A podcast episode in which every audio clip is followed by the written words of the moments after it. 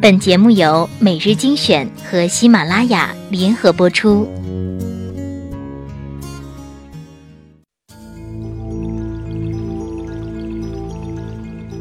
你站在桥上看风景，看风景的人在楼上看你。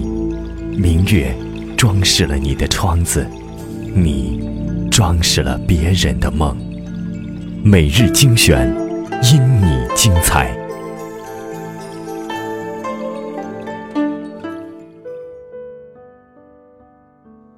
欢迎收听每日精选，我是主播小乖。今天来分享一篇文章。从长远看，妻子漂亮很重要吗？长远看，有个美貌的太太是很重要，但更重要的是，作为丈夫本身有没有维持妻子美貌保质期的能力和决心。事实上，平均线上的姑娘收拾收拾，基本都差不多，都能达到好看的程度。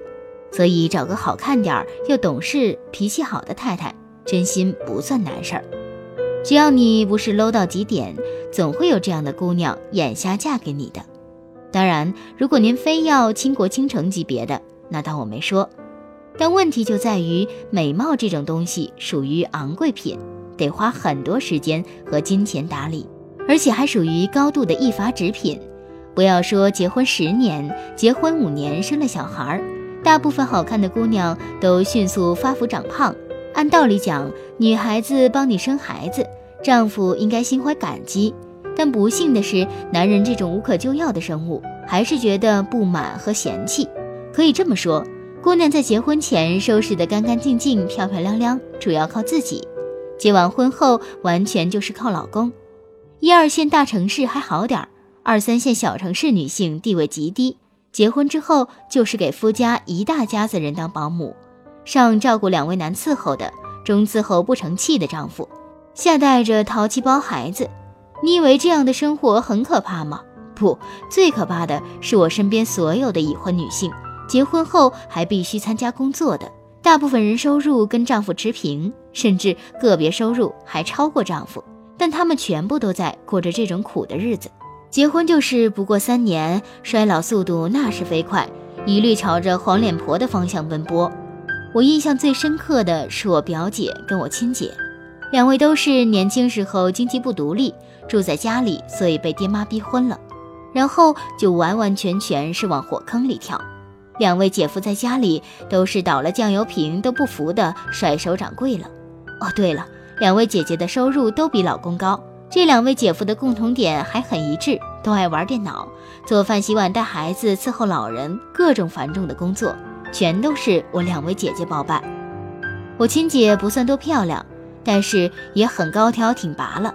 我表姐年轻时候是个不折不扣的大美人儿，现在两位结婚不过五年，满脸黄褐斑，手上的皮肤都粗糙不堪。远看身形都还算美女，近看就真觉得不算好看了。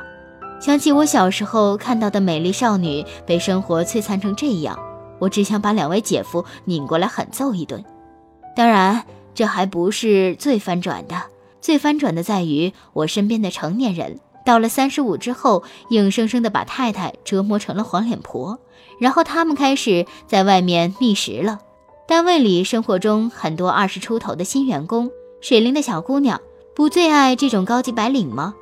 虽然我自己是打定主意要打丁克了，但是假设我有儿子的话，我倒不会跟他说多少择偶之类的屁话。而会狠狠地教育他的那个人，女孩子爱睡懒觉，所以你要早起做早餐，家务活要勤快多做，坚决不能让自己的太太手下水，对皮肤不好。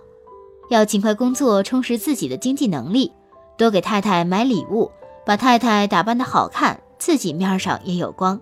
没事儿多运动，保持身材，带着太太出门走走，一起运动。要努力和自己老妈搞好关系。做太太跟老妈之间的调停人，维持好家庭和谐和亲密感情。事实上，这正是我父亲三十年坚持做的。虽然我妈没多好看，苏北冬天天冷没暖气，我妈爱睡懒觉，所以她一连三十年都是六点起床给全家做早饭。我儿时的记忆印象深刻的是早晨朦朦胧胧看着父亲用炭炉熬粥的情景。这也是我妈妈一直以来不停的拿父亲做榜样教育我的。如何做个尽职的丈夫，尽可能的延长太太的美貌和身材，为她分担生活的重任，这是所有男性都必须正视和认真思考的问题。我希望大家都能努力做到完善自身的素质，不要做该死龌龊的甩手掌柜和不负责任的人。美剧里面对于男性的要求有很简单的三个问题，希望大家可以时刻注意自省：Are you a nice person？Do you do nice things for her? How often? 广大男性同胞们，共勉吧！以上是今天节目的主要内容，我们下期不见不散哦。